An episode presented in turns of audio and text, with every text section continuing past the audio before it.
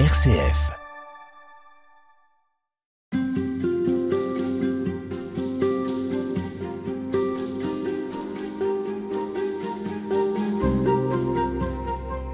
Marie Farouza Maximos, bonjour. Bonjour. Vous êtes euh, sœur consacrée de la communauté du chemin neuf. Nous vous rencontrons euh, ici à Jérusalem pour parler du jeûne dans le cadre du carême. Alors, euh, avant euh, de plonger, disons, euh, complètement dans le sujet, on va faire un petit peu connaissance. Tout d'abord, votre euh, prénom et votre nom peut nous interpeller. Il faut préciser que vous êtes française, mais que votre papa est égyptien.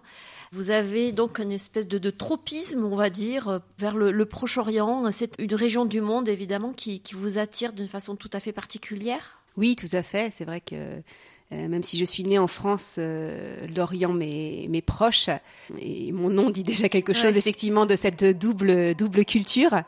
Et puis ce nom Maximos, ben, c'est un nom copte. hein. Mon père est copte, même si moi j'ai grandi dans la tradition latine. Euh, Et c'est vrai, j'ai été envoyée très vite ici à Jérusalem après mes premiers vœux, et je sens que euh, ce lien avec le Moyen-Orient euh, est tout à fait dans le lien de voilà de mon appel à la, à la vie consacrée dans la communauté du chemin neuf. C'était pour vous une évidence de venir euh, un jour ou l'autre euh, en Terre Sainte, et en particulier à Jérusalem? Alors c'était un désir très profond. hein. C'était ensuite euh, la, la premier endroit où, où la communauté m'a envoyée quand, quand je me suis engagée. euh, très vite, j'étais envoyée ici, mais ça répondait à un désir, un désir très très profond, effectivement, de, de venir ici. Pourquoi? Alors là, je sais pas. Ça fait partie un petit peu de ces, de, de ces désirs euh, qu'on a, de, de sortes de rêves. Et, et je crois une certaine intuition, évidence euh, du lien profond entre le monde arabe et finalement aussi quelque part la tradition biblique, euh, juive. euh, même si toute la politique nous dit le contraire, une sorte d'intuition que c'était profondément lié. Voilà. Alors la communauté du chemin neuf, c'est ce qu'on appelle une communauté nouvelle. Elle est née il y a 50 ans et elle est catholique, à vocation œcuménique. Qu'est-ce que ça veut dire? Ça veut dire que la plupart euh, des membres de la communauté sont, catholiques, mais euh, que parmi nous, nous avons des frères et sœurs qui sont de différentes églises. Notre appel est vraiment de, travailler à cette unité, à cette connaissance euh, voilà, des, les uns des autres, de nos différentes traditions chrétiennes, de nos différentes manières de prier, d'avoir accès à Dieu. Donc cette réalité de la vie commune finalement, où on se connaît, on, on s'explique, on s'engueule, on se pardonne. Voilà.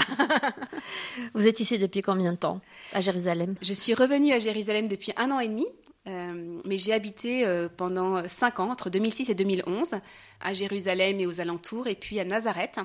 Et puis j'ai fait de, de très nombreux séjours entre, entre ce laps de temps. Euh, je suis aujourd'hui à l'Institut œcuménique de Tantour, qui se situe en face du checkpoint de Bethléem, encore à Jérusalem, qui est un institut qui a été fondé après le Concile Vatican II. C'était une intuition et une proposition des observateurs non catholiques du Concile Vatican II d'avoir un lieu d'étude, de recherche, de prière, de connaissances mutuelles.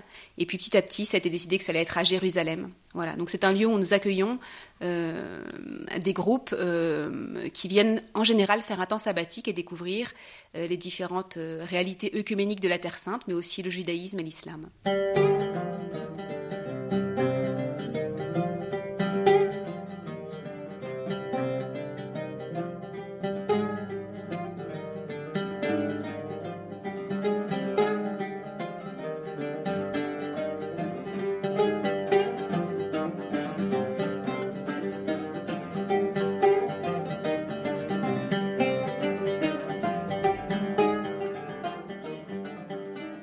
Justement, le thème que nous abordons aujourd'hui avec vous, c'est la question du jeûne dans le cadre du carême. Est-ce que cette euh, réalité, euh, cet euh, engagement dans lequel on peut avancer dans le cadre du carême, vous l'avez découvert sous une d'autres dimensions en venant ici, en étant en Terre Sainte? Est-ce que vous y avez découvert quelque chose de particulier au sujet du jeûne?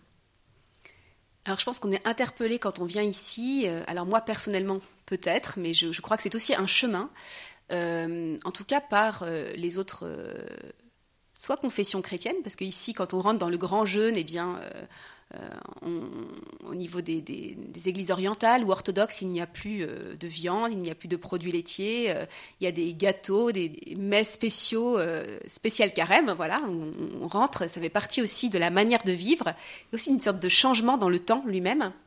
Et puis, on est interpellé bien sûr euh, pendant le ramadan par euh, tous ces musulmans qui, qui, font le, qui font le carême, par l'espèce de fête aussi à la rupture du jeûne.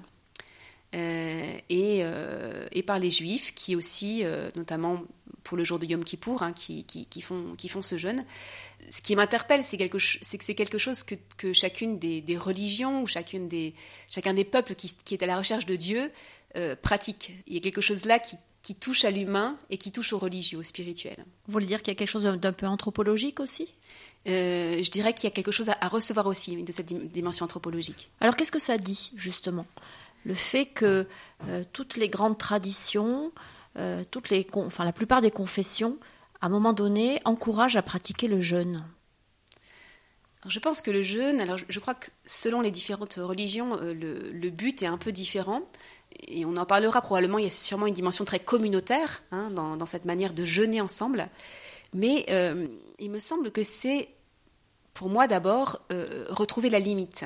Quelle est ma limite? Reconnaître que je dépends d'un autre, que je ne suis pas toute puissante.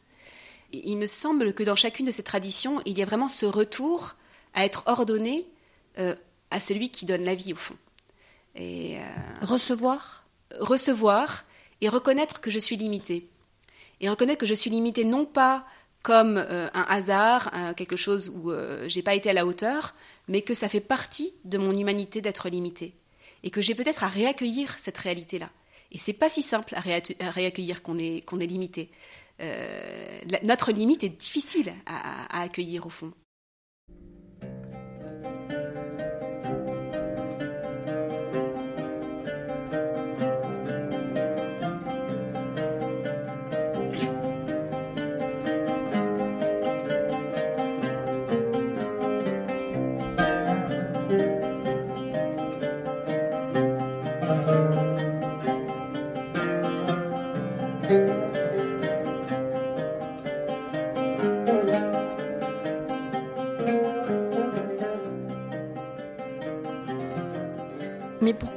Chercher à se le rappeler Parce que finalement, dans la, vie, tout nous le rappelle, tout nous, nous montre nos limites. Alors oui, c'est vrai que dans la vie, il y a beaucoup de choses qui nous montrent nos limites, mais il me semble que le temps de s'arrêter, ou bien ça peut être pendant ce temps du carême où l'Église nous invite à nous arrêter, mais ça peut être aussi euh, en dehors de ce temps de carême où on sent que particulièrement on a besoin de s'arrêter je crois que c'est lié au temps. Cette limite est liée, au temps. Et à la fois, on est rappelé à notre limite, et à la fois, on a besoin, je crois, de se le redire. Parce que peut-être la manière dont, dans le temps ordinaire, où on est rappelé à notre limite, on peut le vivre comme une sorte de moins ou de manque. Vous pensez à quoi, par exemple? Eh bien, je pense, euh, par exemple, au travail. Euh, je n'arrive pas à faire tout ce que j'ai à faire. Euh, je cours à droite à gauche. Je me rends bien compte que je n'y arrive pas.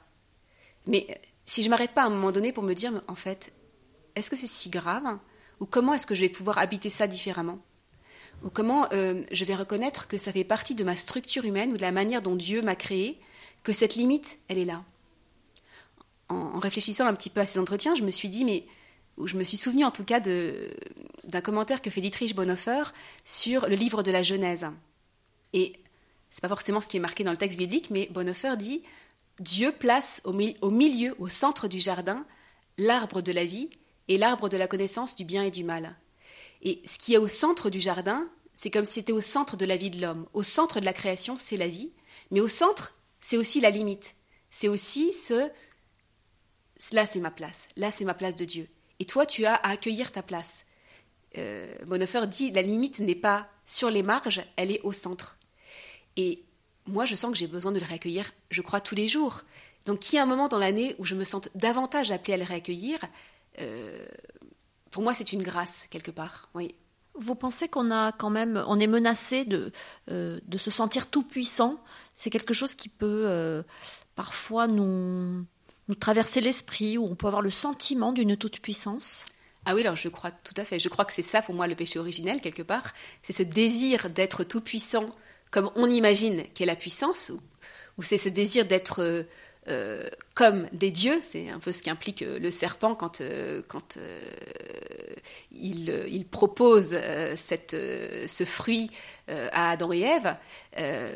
mais au fond, Dieu, j'aime beaucoup ce que disent les églises orientales, elles parlent de la divinisation plus que de la sainteté. C'est la même chose au fond. Hein.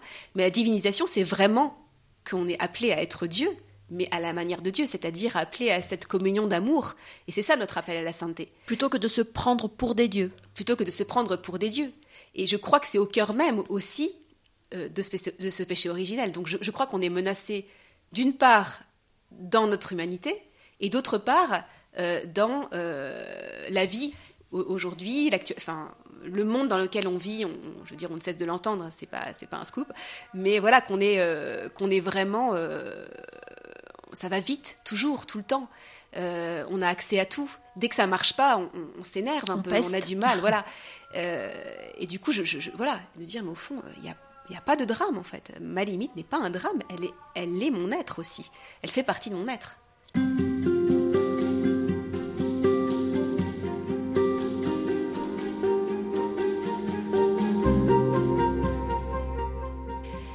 Marie Farouza, on parle du jeûne avec vous dans ces haltes spirituelles cette semaine, puisque nous sommes dans le temps du carême. Alors, le jeûne, ça résonne dans les esprits comme une privation de nourriture, essentiellement. Pour vous, c'est bien plus large que ça? Euh, oui, je pense que c'est plus large que ça. Je, crois que la privation de nourriture n'a pas à être euh, ignorée, hein, qu'il y a vraiment un appel à ça dans nos différentes traditions religieuses, comme on l'a déjà évoqué. Mais il me semble que le jeûne, comme nous invite d'ailleurs l'Église, hein, ça peut être le jeûne de, plein de choses, euh, le, jeûne de paroles euh, excessives, le jeûne d'images, le jeûne euh, de nourriture, de cigarettes, d'alcool, voilà, de, tout ce qui peut quelque part venir remplir quelque chose qui n'a pas forcément à être rempli de cette manière, en tout cas, ou d'une autre manière, voilà. Mm. Vous, dans la communauté du chemin neuf, vous êtes de spiritualité ignatienne puisque le fondateur de cette communauté est jésuite. Qu'est-ce qui vous frappe dans la tradition ignatienne, donc de Saint Ignace de Loyola, qui peut euh, vous éclairer sur euh, l'intérêt de pratiquer le jeûne et puis son sens profond sur le plan spirituel? Oui, alors euh, Ignace était quelqu'un qui, jeûnait beaucoup, mais il a surtout une expérience euh, qui m'a toujours beaucoup marqué, une expérience qu'il vit à Manrez. Donc, euh, euh, après avoir vécu cette première étape de conversion, avoir commencé à être enseigné, à être enseigné par le Seigneur du, ce qu'on appelle le discernement des esprits, hein, de la manière dont le bon esprit ou le mauvais esprit parle. Et il me semble que dans le jeûne, et je vais, je vais raconter l'histoire tout de suite, mais il y a cette idée d'être ordonné à Dieu. Hein. on l'a déjà un petit peu évoqué, mais au fond, quel est mon appel euh, en tant qu'humain, en tant que, chrétien euh, alors Ignace place au, centre ce principe et fondement, c'est-à-dire l'homme est fait pour, euh, l'homme est créé pour louer, servir et, respecter Dieu et par là sauver son âme. Et tout ce qui est sur la surface de la terre doit l'aider et il doit l'utiliser si ça l'aide et ne pas l'utiliser si ça ne l'aide pas. Et au fond, euh, Ignace fait cette expérience quand il est à Montrez, un petit peu extrémiste. Hein. Ignace, c'est quand même un homme euh, complètement entier, profond. On est au XVIe siècle. On est au XVIe hein. siècle. Et donc, il commence à jeûner 7 heures, et à prier pendant 7 heures par jour.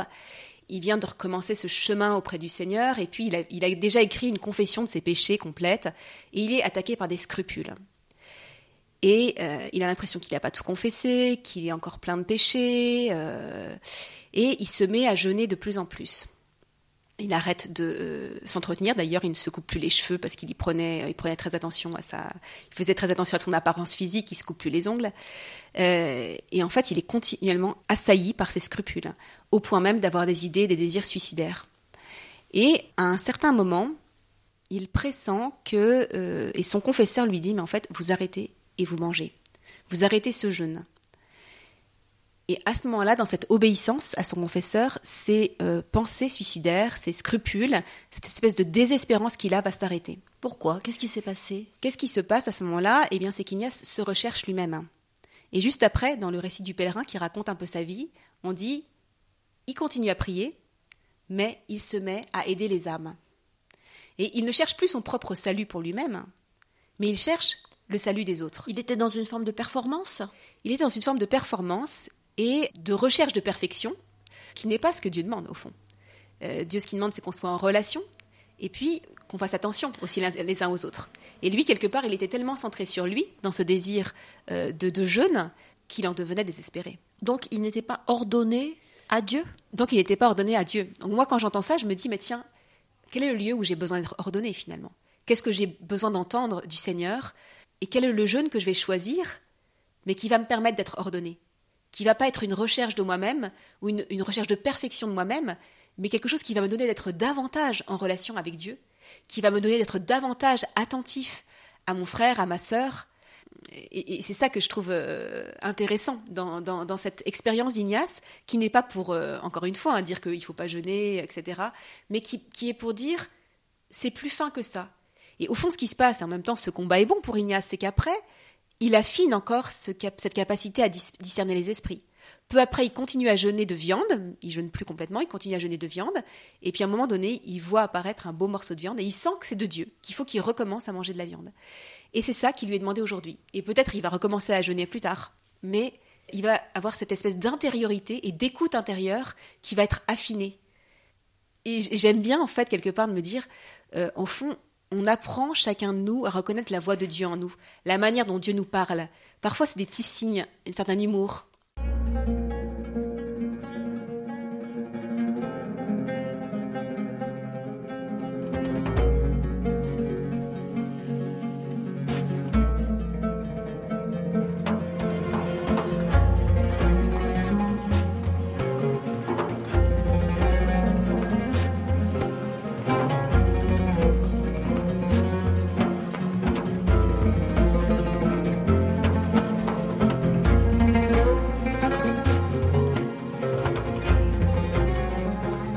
Alors justement, comment faire, nous, aujourd'hui, pour sentir, euh, discerner ce qui est le plus ajusté à ce que nous sommes, euh, le jeûne que nous pouvons pratiquer?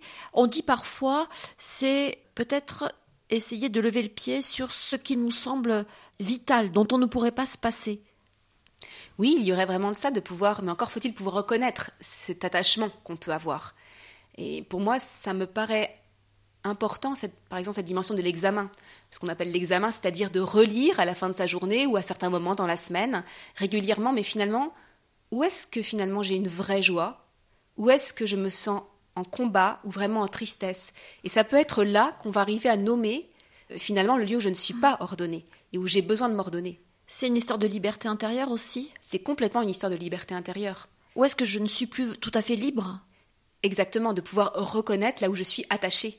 Et, euh, et finalement, je crée ma sécurité à cet endroit et elle n'est pas euh, celle finalement d'une liberté, d'une aussi lé- légèreté d'âme, j'ai envie de dire. euh. Alors par exemple, qu'est-ce qui peut nous, euh, nous lier, qu'est-ce qui peut nous, euh, nous entraver dans notre liberté au quotidien? Alors on va pas faire une liste exhaustive bien évidemment, mais qu'est-ce qui vous vient à l'esprit là? Moi, je pense beaucoup, par exemple, à ce qui nous euh, au travail, parce que je crois qu'aujourd'hui c'est une des questions, la question du travail, de s'angoisser pour avoir fi- à finir quelque chose. Euh, Repérer les moments d'angoisse, les moments où j'ai l'impression que si je n'arrive pas à ça, eh bien le monde va s'écrouler. Euh, Ça peut être. euh, Et alors qu'est-ce que- effectivement- qu'est-ce qu'on peut faire dans ce genre de situation? Parce que si on a un, un- un patron ou un supérieur qui nous dit mais moi ça il me le faut pour demain, demain matin, on est complètement coincé. Oui, alors là aussi c'est une question de discernement. Je veux dire, le concret nous parle aussi, mais en même temps, euh, si euh, on continue à donner, donner, donner, et on se rend compte qu'à un moment donné, eh ben, on va s'écrouler, euh, peut-être que ça vaut le coup de s'en être rendu compte un petit peu avant, et pas qu'on soit allé jusqu'au bout de l'écroulement. Puis parfois, ça peut être effectivement l'injonction du patron ou de la patronne, mais ça peut être parfois l'espèce de désir justement de perfection euh, qui peut nous mener à donner davantage que ce qui nous est demandé.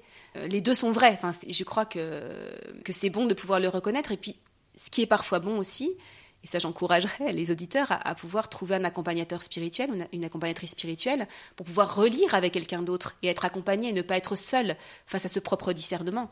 Et ça, ça peut être aussi une bonne chose dans la vie euh, spirituelle, de pouvoir comme ça choisir parfois la petite chose. Euh, et ça peut être parfois euh, les dix minutes de prière que je vais prendre qui vont dire bah là c'est l'espace de Dieu et c'est pas le mien.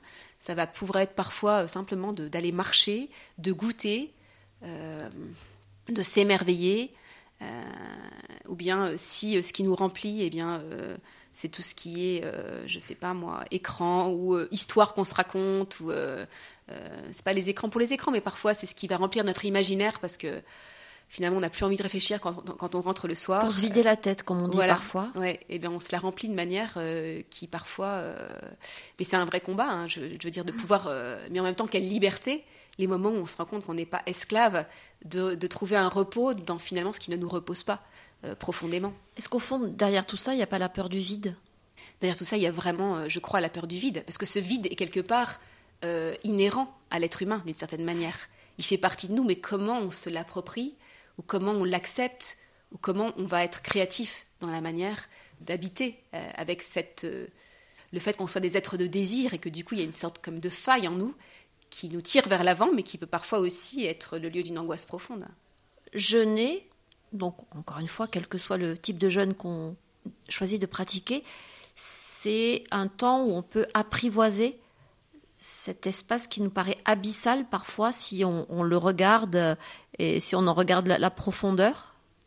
Oui, je pense que ça peut être euh, ce moment en tout cas où on peut peut-être écouter davantage quel va être notre vrai désir ou quelle va être finalement aussi notre manière d'être relié à Dieu. Tout est question de relation au fond. On n'est jamais des êtres uniques. Et, euh, et, je dirais, un peu dans cette dynamique de ce que je viens d'exposer d'Ignace, c'est cette question de euh, réordonner la relation.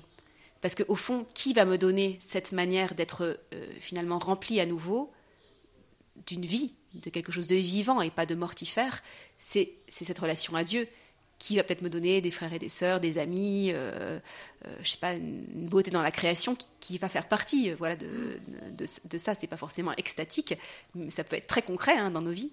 c'est souvent d'ailleurs très concret. C'est souvent d'ailleurs très concret, tout à fait. mais il me semble que c'est cette question de la relation. Ne pas oublier que nous sommes des êtres de relation et que c'est ce lien-là qui, qui a peut-être besoin d'être retravaillé et reçu à nouveau.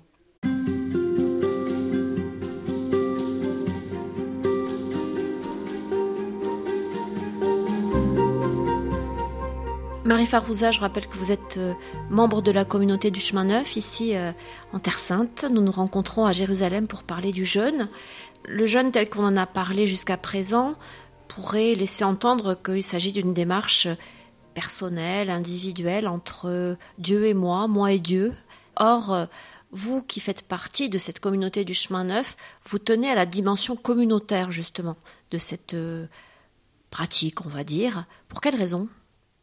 En fait, c'est pas simplement le fait de faire partie de la communauté du chemin neuf ou d'une communauté qui euh, me fait parler de démarche communautaire, c'est que c'est d'abord ce que nous dit la Bible, et puis c'est la proposition de l'Église pour ce carême. Euh, c'est-à-dire que très souvent dans la Bible, au fond, euh, le jeûne va être une démarche complètement communautaire, très souvent en vue d'une repentance face à un péché. c'est assez rarement finalement une dimension personnelle. Donc c'est le peuple tout entier. Je pense par exemple à l'histoire de Jonas, qui quand Jonas appelle à la conversion, va se mettre à jeûner, euh, à se couvrir de cendres, à s'habiller d'un sac, et euh, finalement du roi, euh, du plus grand au plus petit, qui va se mettre à crier vers Dieu, au fond, et à dire, mais en fait on est conscient qu'à un moment donné, on a péché. À un moment donné, on a rompu la relation avec toi, Seigneur. C'est tout le peuple ensemble qui, qui jeûne. Quand je parle de dimension communautaire, c'est-à-dire que c'est à un moment donné tout le monde ensemble. Voilà.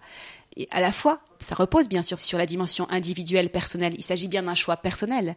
Mais euh, au fond, c'est un appel ensemble à pouvoir jeûner. Le fait que l'Église, ou même d'ailleurs que les autres traditions religieuses, euh, proposent un temps dans l'année, un mois, où l'Église tout entière, où chacun des chrétiens est appelé, Bien sûr, chacun va peut-être choisir son propre jeûne, mais en fait, je sais qu'à côté de moi, quelqu'un d'autre va aussi avoir cette démarche, qu'on va être ensemble finalement à, se retourner vers le Seigneur. Il y a d'autres exemples dans, la Bible? Oui, je pense par exemple au jeûne d'Esther, quand par exemple Esther doit se, présenter euh, au roi pour défendre euh, la cause de son peuple. Euh, finalement, elle demande à tout le peuple de jeûner avec elle. Ça, ce sont deux grandes figures qui représentent la démarche dont vous, vous parlez. Alors, vous disiez, ça n'est pas propre au fait que vous êtes membre de la communauté du chemin neuf. N'empêche que quand on, est, on vit en communauté, et qu'on sait que les frères et sœurs avec qui on, vit pratiquent la même chose, est-ce que vous ne pensez pas que c'est quand même plus simple? On n'est pas porté par le mouvement des autres? Tout à fait, on est porté par le mouvement des autres. Déjà, euh, déjà parce qu'on partage beaucoup dans notre communauté. Toutes les semaines, on se retrouve en petite fraternité pour euh, partager, discuter sur un sujet, et puis euh, chacun exprime euh, ça peut être sur le sujet de, de, la vie liturgique, mais aussi sur euh, des sujets plus personnels ou, autres, euh, où il en est dans sa relation à Dieu, aux autres et personnelle. Et tout au long du carême, eh bien, on partage régulièrement sur les défis que je me suis fixés, ou quelque part cette espèce de choix que j'ai fait au début du carême, que peut-être j'ai tenu, pas tenu, mais de sentir qu'il y en a un, autre qui continue, eh bien, eh bien, ça me rappelle quelque part alors, ça ça m'encourage. Et puis il y a ces moments tout simplement, nous tous les mardis par exemple euh, en communauté, euh, c'est un moment de désert. Donc déjà en communauté on s'arrête, on choisit d'être en silence, on a un repas très simplifié le midi. Et puis euh, pendant, le carême aussi, selon les maisons communautaires, on va faire des choix de jeûne ensemble ou bien de simplification dans la vie communautaire. Voilà, on choisit ensemble d'ailleurs en général ce qu'on va, ce qu'on va vivre. Pratiquer le jeûne seul, quel risque ça comporte? Je, crois que ça tout le monde, je pense, le dira, qu'il ne s'agit pas, euh, euh, en tout cas, de jeûner complètement seul en dehors euh, d'un accompagnement médical ou de personnes qui peuvent être qui peuvent être formées et, compétentes. Et compétentes hein, Là, on parle de jeûne alimentaire. Hein, voilà, en tout cas d'un jeûne, alimentaire qui serait strict, par exemple. Hein. Parce que c'est dangereux parce que c'est dangereux simplement. Et puis, euh, et puis, je pense par exemple le risque, euh, c'est la question que vous posiez, ça peut être simplement, euh, quand, quand j'évoquais précédemment Ignace, le risque de se tourner vers soi, le risque de la performance. Et au fond, c'est de se mettre en risque de se rechercher davantage que de, rechercher l'autre. Mais c'est pas non plus, voilà, c'est pas non plus une obligation, c'est une sorte de garde du cœur de faire attention où j'en suis. Ce jeûne, pourquoi est-ce qu'il est là? Comment je le vis? Est-ce que finalement il m'apporte plus de paix? Ou est-ce que je suis en train de combattre tout le temps?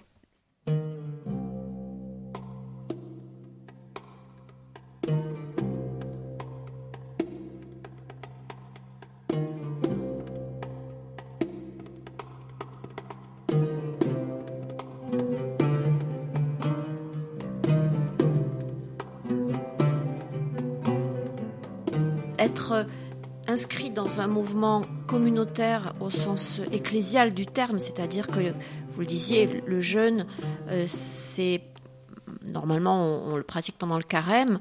Euh, il y a un début, il y a une fin, il y a une date. Euh, ça se fait pas n'importe quand, n'importe comment, et on sait que les croyants, ceux qui le pratiquent, le pratiqueront en même temps. Exactement. Et, et moi, ça j'aime beaucoup finalement dans l'Église. Je me dis, au fond, on a notre salut n'est jamais personnel, c'est au fond euh, ensemble, on se mène les uns et aux autres au Christ, hein. euh, avec nos propres fragilités. Euh. Une image de Saint Augustin que j'aime bien, Saint Augustin dit dans un commentaire d'un psaume, je crois, il dit, on m'a dit, je ne sais pas si c'est vrai, que les biches ou les cerfs, quand ils traversent une rivière, en fait, il y en a un qui est devant, les autres s'appuient sur celui qui est devant, et chacun s'appuie les uns sur les autres, il y en a un à la fin qui se laisse porter. Et puis, euh, quand euh, celui qui est devant est fatigué, il va derrière, il se laisse porter par les autres, et on se relaye comme ça et on traverse la rivière. Et j'aime bien cette image parce qu'au fond, en église, c'est un peu pareil. Peut-être dans ce carême, il y en a un qui va, voilà, il va être vraiment accordé à son jeûne, puis l'autre, il va essayer, puis il va pas forcément parvenir, ou, même il va pouvoir commencer son carême en disant mais moi je suis trop fatigué là. Jeûner, c'est pas à ça que le Seigneur m'appelle. Il m'appelle à être créatif d'une autre manière dans ma manière de vivre mon carême, mais peut-être pas à jeûner, peut-être pas de nourriture, Peut-être c'est euh, voilà. Et en fait, on se mène les uns les autres, on se tire les uns les autres. C'est ce qui se passe euh, pendant la messe.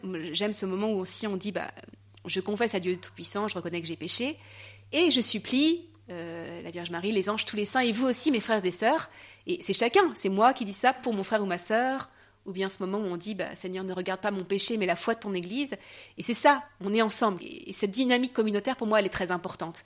Parce que c'est au fond, on s'amène les uns les autres. On ne cherche pas à, gagner une course euh, pour nous-mêmes, mais au fond, on cherche euh, à être réordonné au Créateur, quoi, à renouveler cette, euh, ce, lien d'amour, et puis on est tous concernés par ça. Ça a un rapport avec l'image du corps dont on parle parfois pour parler de l'Église. Nous sommes tous membres d'un corps. Tout à fait. On est solidaires les uns des autres.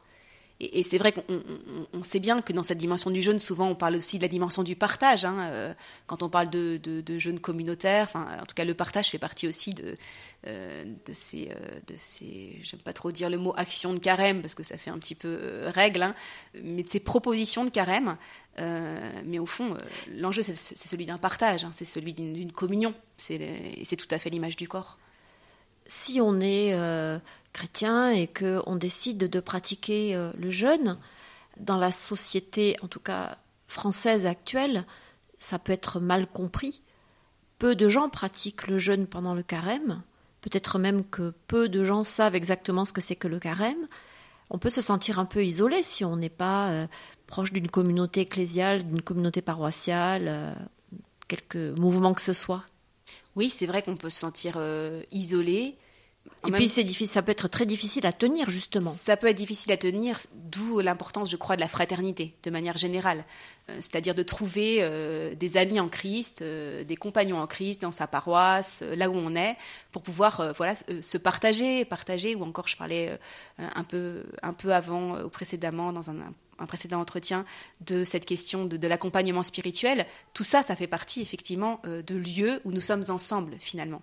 Et je crois que c'est important et puis je crois aussi que la manière de, et ça fait partie aussi du discernement, quel va être mon jeûne cette année, de témoigner de ce jeûne voilà, à nos collègues, euh, à nos amis, euh, c'est au fond euh, quelle est la dynamique de vie derrière.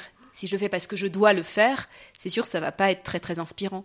Mais si tout d'un coup il y a une sorte de, de dynamisme, de créativité, ou une manière de dire, mais au fond, waouh, ça m'a ouvert un espace incroyable, ben, je pense euh, surtout, surtout à une époque finalement où l'accueil de la limite, l'accueil euh, finalement d'un plus grand respect de soi, euh, d'un retour à tout ce qui est écologique est, finalement très très présent chez nos contemporains. Le mot de sobriété peut, Le parler finalement. complètement parler, je crois. Ça, ça peut être une bonne accroche. Oui, enfin une bonne accroche, mais, mais parce que je crois que c'est vrai. C'est-à-dire euh, je crois que c'est vrai. Enfin, on se rend compte qu'on a besoin de ça, et je crois que cette espèce de retour, euh, il y a peut-être une peur de l'avenir, mais il y a aussi euh, quelque part un cri de l'humain qui dit mais oh, j'ai envie d'être moi-même, quoi. J'ai envie d'être. et qu'on a besoin de tout ça? Exactement.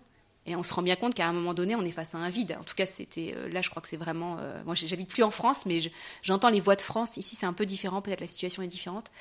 et chez les jeunes, beaucoup, c'est très présent, quoi, très très présent.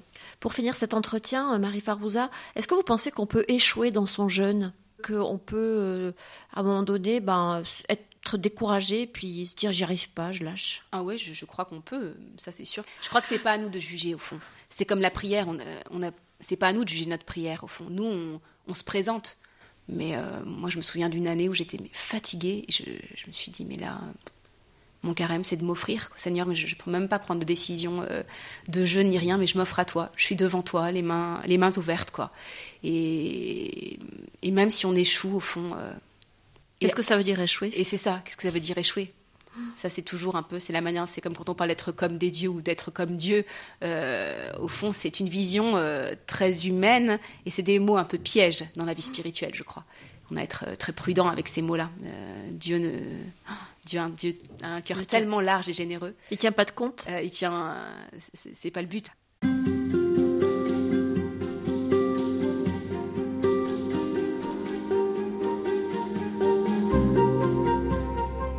Le jeûne a quelque chose à voir avec euh, une forme de non-violence aussi, quelque chose qui pourrait nous, nous faire euh, déposer les armes Oui, je, crois que le jeûne nous désarme d'une certaine manière, euh, ou en tout cas nous, nous priver, si on peut dire, si on peut utiliser ce mot. J'aime pas trop le mot de privation en tant que tel, mais ne pas tenir tout, mhm. accepter qu'il y ait une part où je où j'abandonne finalement, où je, où je dépose les armes, hein, c'est ça, finalement peut amener à une forme de, de non-violence intérieure, ou en tout cas à trouver d'autres armes intérieures. Je me dis que ce chemin du jeûne, et, j'aime bien utiliser ce mot de chemin en général dans la vie spirituelle, parce que c'est pas euh, un but à atteindre, mais c'est au fond, euh, c'est cheminer, voilà, année après année, euh, jour après jour de ce, de ce carême. Il me semble que on est entouré par beaucoup d'injustices au fond autour de nous. Et on voit ça, alors, euh, bon, sûrement en France, euh, aujourd'hui, il y a cette guerre en Ukraine aussi. Euh, Moi, je peux dire que depuis un an et demi que je suis revenue en Terre Sainte, euh, je me faisais cette réflexion il n'y a pas très longtemps que j'ai jamais eu autant faim et soif de justice de voir cette situation ici euh, entre Israël et Palestine. Et à la fois, euh, cette faim et soif de justice, elle me met dans le désir de Dieu, et en même temps, elle n'est pas là. Et je, un petit peu en relisant, je me suis dit, mais au fond, une sorte de paradoxe finalement, comme ça, d'avoir faim et soif, et finalement de jeûner et peut-être d'être appelé à jeûner pour vivre euh, de manière ordonnée cette faim et soif de justice. Parce qu'au fond, je trouve cette faim et soif de justice, elle peut nous provoquer aussi à une certaine violence. Parce qu'on voudrait résoudre la question, parce qu'on voudrait que cette, euh, injustice s'arrête, parce qu'on voudrait euh, que la situation change. Mais au fond, elle me convoque aussi à ma propre injustice, soit l'injustice que je vis et euh, à laquelle je peux réagir euh, très violemment. On vit parfois des toutes petites injustices dans notre euh, vie quotidienne. Alors il y a les, grandes, là je parlais de la situation dans ce pays ou de la, guerre en Ukraine entre l'Ukraine et la, et la, Russie. Mais ça peut être un travail qu'on a fait qui n'est pas reconnu, ça peut être une accusation pour quelque chose qu'on n'a pas fait, parfois des choses toutes petites qui arrivent, mais en fait, ça nous, ça nous, ça nous blesse, en fait, ça nous, ça nous marque, c'est pas innocent en nous. En tout cas, moi, je sais, peut-être c'est pas le cas des auditeurs, mais en tout cas, ça provoque chez moi une violence. Et qu'est-ce que je fais de cette violence? Euh, Ça m'interroge, en tout cas, et peut-être j'ai pas la réponse, mais sur ce jeûne qui peut être une manière de réordonner les choses, c'est-à-dire de réaccueillir à la manière de Dieu ce désir de justice. Mais est-ce que c'est pas une façon d'en rajouter justement? Vous disiez c'est un paradoxe si je me sens victime, moi, d'une certaine façon, d'une injustice, ou que j'assiste à une situation injuste qui provoque en moi une réaction, si en plus je décide de me priver de quelque chose et que ça risque de me mettre encore plus en difficulté.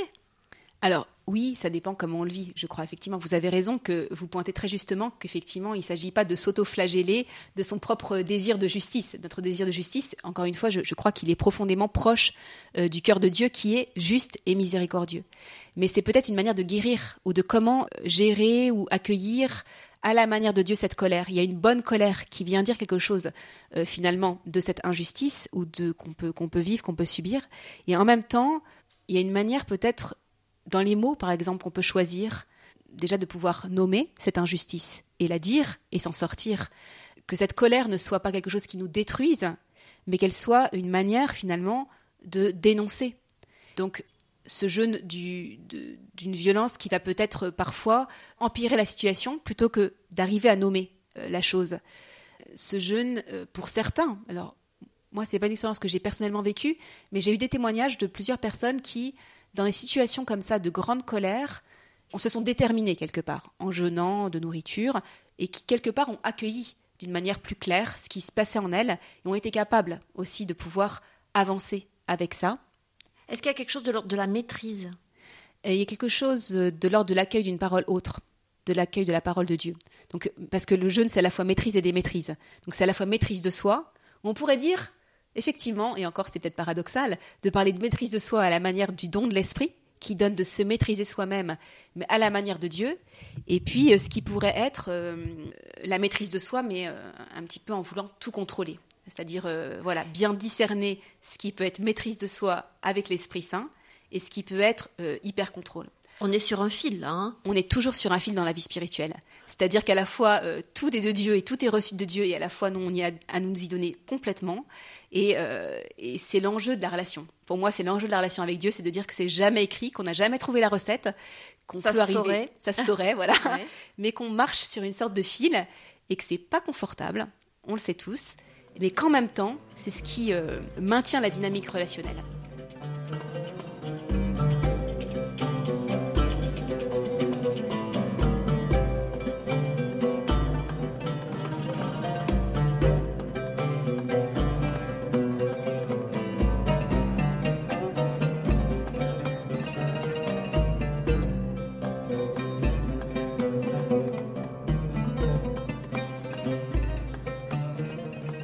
Vous avez parlé de désir au début de ces entretiens.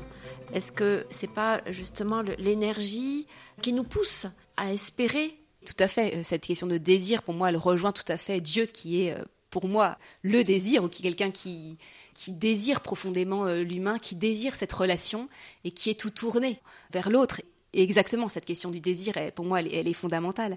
Et quand je repense à cette question, voilà, d'avoir faim et soif de justice et du jeûne de cette question de la maîtrise, enfin, je, repense à cette parole dans, le livre d'Isaïe crie à pleine gorge, ne te retiens pas, voilà cet appel.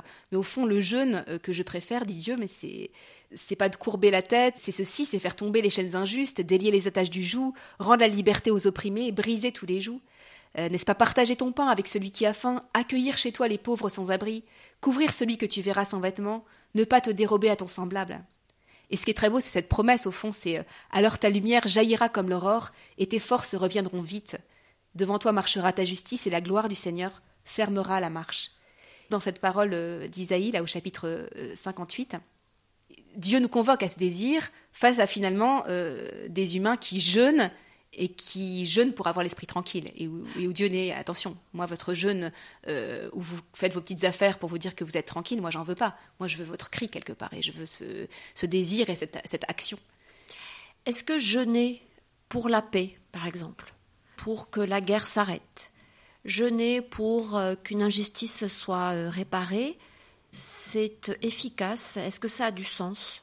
Moi, je crois que ça a du sens. Mais encore une fois, chacun doit pouvoir euh, écouter en soi si c'est une parole ou si c'est l'appel qu'il a à vivre. Mais je, crois profondément, et ça nous arrive parfois en communauté pour des situations particulières, de dire, bah voilà, ce, midi, on propose un jeûne ensemble pour telle situation. Mais ça peut pas résoudre les problèmes géopolitiques. Euh, qui sait, en fait Peut-être que oui, on n'en sait rien. Et puis, enfin, des fois, il y a des, situations euh, un peu miraculeuses qui arrivent. Et je ne peux pas dire est-ce que j'ai une mémoire comme ça. J'ai rien qui me vient à l'esprit, mais j'ai en tout cas expérimenté une ou deux fois des, moments où, en jeûnant ou en se positionnant, en se positionnant ensemble pour une, intention particulière, Dieu répond d'une part, et puis d'autre part, je crois beaucoup au royaume qui se construit dans euh, les petites choses. Euh, c'est-à-dire que quand Jésus emploie ces paraboles du royaume, il parle du levain dans la pâte, il parle euh, des toutes petites choses au fond qui ne se voient pas, mais à un moment donné, le pain est levé, quoi. Et peut-être que effectivement, il n'y a rien qui va se passer, où il y a, on va pas voir forcément, la guerre en Ukraine va pas s'arrêter demain, mais qui sait, d'une manière mystérieuse, moi je crois beaucoup à ce, mystère-là, d'une action commune qui fait que peut-être quelqu'un aura eu euh, une dimension de paix là où on a prié. Ça n'a rien à voir avec euh, des actions de grève de la faim, par exemple, pour dénoncer quelque chose, des actions qui sont parfois très médiatisées d'ailleurs. Oui et non, en fait, j'ai envie de dire. C'est à la fois, euh, je crois, plus mystérieux, plus transcendantal, plus mystique que ça. C'est-à-dire, je crois qu'il y a quelque chose d'une euh, d'un partenariat avec Dieu qui se joue dans ce jeûne. Celui dont vous parlez. Celui dont je parle. Qui est enfoui. Qui est enfoui, etc. Mais je crois aussi que finalement, cette position-là, elle interpelle. Cette, décision, par exemple, de quelqu'un qui déciderait de jeûner contre une injustice. la grève de la faim, ça peut conduire à la mort. Qui peut conduire à la mort, tout à fait. Euh, alors là, je n'aurais pas envie de juger. Je me dis juste simplement la personne qui sent qu'elle a parfois risqué sa propre vie pour ça, c'est pas ce qu'on a à conseiller forcément, voilà, ici et maintenant. Et puis c'est pas non plus ce que tout le monde vit. Hein, euh. mais je crois qu'il y a parfois des situations un peu exceptionnelles où quelqu'un se sent vraiment interpellé à dire, bah moi j'y vais jusqu'au bout en fait.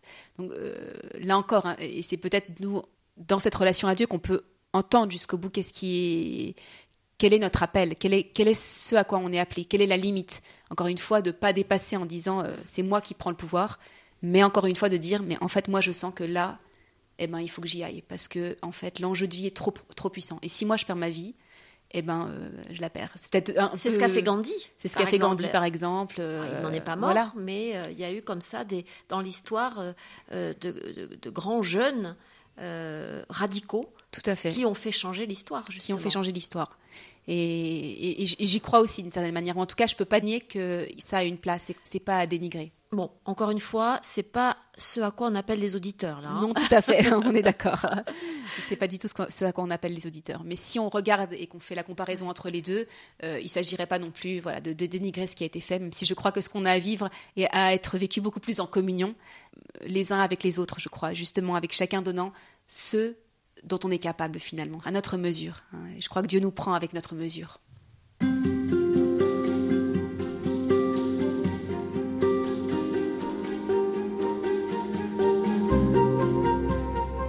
On a parlé au début de nos entretiens, euh, Marie Farouza, de cette question du vide qui nous habite, ou en tout cas de cette sensation de vide parfois. C'est quand même euh, important à souligner parce que le jeune, soit, on va dire, euh, braque le projecteur sur ce vide, soit l'amplifie, en tout cas peut en amplifier la sensation. Comment ça s'articule ces deux questions, cette, ce vide anthropologique qui est en nous? Alors, euh, je dirais qu'au fond, ce, vide anthropologique en nous, cette question du désir et cette question du jeûne, il s'agirait de pouvoir euh, réaccueillir au fond euh, notre désir profond, ce qui me manque au fond. Et c'est ça, je manque de quelque chose, mais quel est mon manque? Est-ce que je peux être comblé Est-ce que je peux être comblé ou est-ce que j'accepte de ne pas être complètement comblé de manière inconfortable, paisiblement? Voilà. une intranquillité. Une voilà, une forme d'intranquillité, mais, mais, de, mais de paix aussi, de dire, mais là encore, je le dis comme je me le dis, hein, parce que mm. moi-même, je, cherche. Euh, effectivement, cette question du vide, elle, touche à notre angoisse profonde. Mais aussi, ça touche à notre capacité de créativité, ça touche à notre humanité en, désir de Dieu. Et au fond, je me, suis, je me disais, mais cette, euh, ces 40 jours de carême là, qui précèdent Pâques, donc qui précède une forme de surplus de vie, de réaccueillir chaque année un surplus de vie. C'est aussi traditionnellement un petit peu ces, 40 jours de, préparation pour les catéchumènes au baptême. Et donc le, baptême. Les catéchumènes, ce sont des adultes qui demandent le baptême, hein, qui se préparent au baptême. Tout à fait, adultes. Et puis euh, même dans la tradition ancienne de l'Église, eh ben, c'était tout ce moment aussi très particulier au fond, et où on va souvent baptiser des personnes hein, la, nuit de Pâques. Le baptême, encore une fois, c'est une question de chemin vers la divinisation. Hein. J'évoquais précédemment euh, la manière dont les, chrétiens orientaux parlent euh, de la sainteté, et quand ils parlent de divinisation, c'est-à-dire de faire partie de la Trinité quelque part avec Dieu, qui être appelé à, communier ou communiquer le même amour, cet amour euh, que s'échangent constamment euh, le Père, le Fils et l'Esprit Saint. Euh, et, je me dis, au fond, ce jeûne, il nous remet face à cet appel premier qui est donné ou qui commence au baptême, mais qui est finalement de cheminer et de grandir en Église au sein de cette Trinité, entre nous et avec Dieu.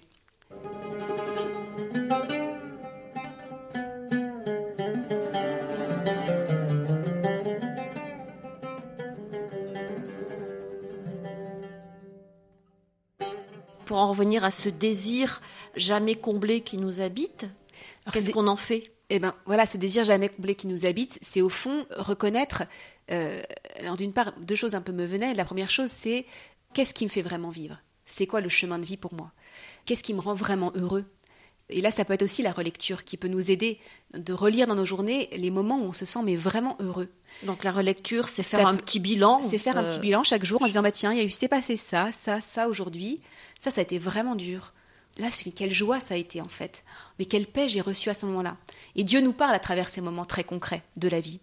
Mais il nous parle aussi des moments où quelque part on a voulu nous-mêmes combler les moments d'inconfort. Euh, et euh, il peut nous indiquer finalement ce qui nous rend euh, profondément heureux. Moi, par exemple, je, peux confesser que je combats beaucoup avec euh, tout ce qui est euh, Internet. alors, ça peut être des choses super intéressantes, mais au fond, ça prend énormément de temps dans la vie. Je crois que beaucoup d'entre nous se reconnaîtront dans votre témoignage. Voilà. c'est un peu le mal du siècle. C'est un peu le mal du siècle, et c'est vrai qu'il y a quelque chose voilà, de, très attractif. Hein, et c'est, voire addictif. Voire addictif. Euh, et, je me dis, si on se prive de ce qui vient combler, comme ça, alors on le fait de manière très violente, au fond, on est, on est, notre désir est un petit peu. Euh, on se fait mal, je sais pas comment dire. Oui, puis ça devient obsessionnel. Ça devient obsessionnel. Est-ce que j'ai. Oh non, je devrais pas faire ceci, je sais que je dois pas manger cela. Mais du coup, on ne regarde plus la visée, c'est-à-dire la liberté, la relation à Dieu, mais on regarde ce dont on sait pertinemment que ça nous fait du mal, on sait que ça ne nous fait pas du bien. On voudrait arrêter, mais on n'y arrive pas. Comment être créatif avec ça finalement? Qu'est-ce qui va me faire du bien? Une année, c'était super, j'ai vraiment euh, complètement arrêté, par exemple le soir, de, pouvoir... Euh, et puis j'ai commencé à lire des tas de bouquins que j'avais envie de lire depuis super longtemps. Et finalement, mais quelle liberté! J'en étais mais émerveillée moi-même de cette liberté que j'avais, et qui n'était pas du coup euh, je me prive de, mais qui était j'ouvre un champ qui me repose, qui ouvre ma curiosité, euh, mon désir d'apprendre davantage, euh, qui me fait davantage voilà connaître telle culture, enfin bref, ce que j'ai choisi de lire. Donc pour moi, ça a été par exemple de dire, au fond, Dieu m'a appelé à être créative avec ça. Il n'a pas s'agit de, chercher de, de dire, je vais manquer et je reste fixé sur mon manque, quitte à me crisper, mais je me détends et je regarde qu'est-ce qui me fait du bien et je regarde finalement là où le Seigneur me rappelle euh, finalement et ça m'a mis davantage en communion avec lui et, euh, et, avec les autres. Et puis ça m'a ouvert un champ finalement. On est loin des, du jeûne dont on, on avait l'impression que c'était une mortification. Pendant des siècles, on parlait de ça, quoi. Oui, et c'est d'ailleurs un peu euh, la mortification que l'on a un petit peu évoquée précédemment avec Ignace de Loyola, qui, qui se recherchait lui-même. Donc moi j'invite vraiment aussi les, voilà, les, auditeurs à pouvoir être créatifs, euh, parce qu'au fond, Dieu nous veut co-créateurs avec lui, co-créateurs de, de ce monde. Et au fond, quand on a pu nommer aujourd'hui ce qui m'empêche d'être davantage libre, ce qui m'empêche d'être davantage en communion, eh bien, je vais ajuster le jeûne que je choisis.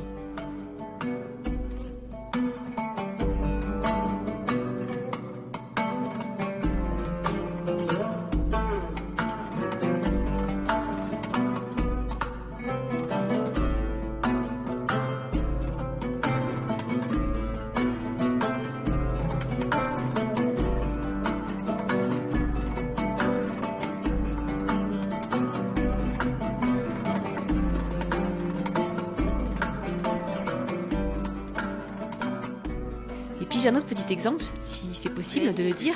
C'est, euh, je pensais à Ethel Soum, que j'aime beaucoup. Euh, donc, qui est cette jeune femme juive qui a vécu aux Pays-Bas euh, pendant la guerre.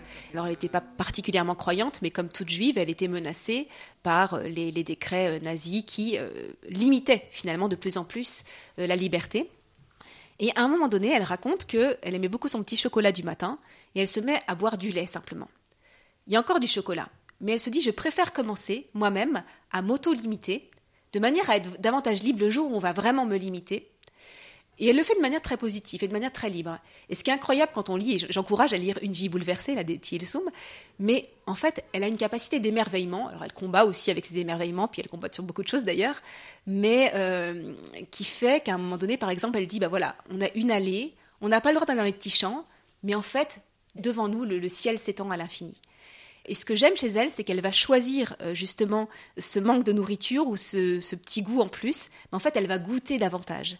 Elle va se priver de quelque chose qui, a bon goût, ce chocolat qu'elle aime tant le matin, mais finalement, elle va, ouvrir un champ pour goûter davantage ce qui lui est donné, ce qu'elle a aujourd'hui, non pas ce qui n'est pas possible, ce sur quoi elle n'a pas pouvoir, mais finalement elle va, euh, rentrer dans cet émerveillement. Et ça, je, je trouve que pour moi c'est très inspirant en tout cas. C'est un principe de réalité ou c'est plus que ça? Alors pour elle, c'est clairement un principe de réalité, mais ça pourrait le devenir pour nous, j'ai envie de dire par moment, quand je, regarde le monde autour de nous. Euh, donc le principe de la réalité l'invite à ça, mais cet exemple peut aussi nous amener à regarder quel est dans mon principe de réalité ce que je peux choisir dans ce jeûne qui va provoquer chez moi l'émerveillement sur autre chose, qui va me donner de goûter davantage euh, la vie, euh, même les aliments. Enfin voilà, euh, dans l'Église par exemple, on invite à ne pas jeûner le dimanche pour vraiment vivre la résurrection, même au cœur du carême. Bah, peut-être que justement la petite chose que je vais décider de pas manger pendant mon carême, ou oui, il faudrait bien faire la différence entre ce dont je vais me priver pour le goûter davantage et ce qui est vraiment finalement un handicap qui m'empêche de vivre dont j'aimerais bien me débarrasser à un moment donné pour vraiment vivre plus librement dans la suite. Donc ça, c'est encore une question de discernement. De discernement et de créativité, disons. Et de créativité, et de créativité, euh, pour pouvoir continuer justement à, regarder. Et peut-être justement, euh, encore une fois, pour revenir sur cette question de euh, ce que je comble de mon propre vide, voilà, de nommer au fond quel est mon besoin quand je, si je mange de manière excessive, si je regarde des vidéos de manière excessive, si je bois de manière excessive, ce qui va me remplir de manière excessive pour combler un vide intérieur, pouvoir nommer, mais au fond, euh, c'est quoi C'est quoi de, de quoi j'ai besoin d'être nourri profondément? Et puis Seigneur, viens, viens me montrer toi-même, finalement, là où tu veux me nourrir, là où tu veux euh, que je grandisse en communion avec toi, avec les autres, euh, là où tu veux plus libre et puis davantage à ton image aussi peut-être. Pour finir ces entretiens, Marie Farouza, est-ce que je peux vous demander euh, quel goût il a pour vous ce, carême 2023 euh, Quel goût il a pour moi? Eh bien, je peut-être il va se développer au fur et à mesure que ce carême va avancer et je vais peut-être le découvrir.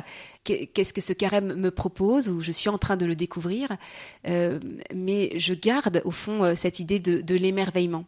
Je crois que l'émerveillement est quelque chose qui euh, que ce carême, que ce jeûne que je peux choisir m'aide à davantage avoir un cœur qui, s'émerveille au fond, un cœur de gratitude, un cœur qui laisse passer la grâce, un cœur qui sache euh, voilà, laisser Dieu en premier, goûter à la manière dont Dieu goûte, entrer dans la manière dont, euh, dont Dieu finalement aime, dont Dieu euh, espère sans cesse chacun de nous. Un très grand merci à vous. Merci à vous.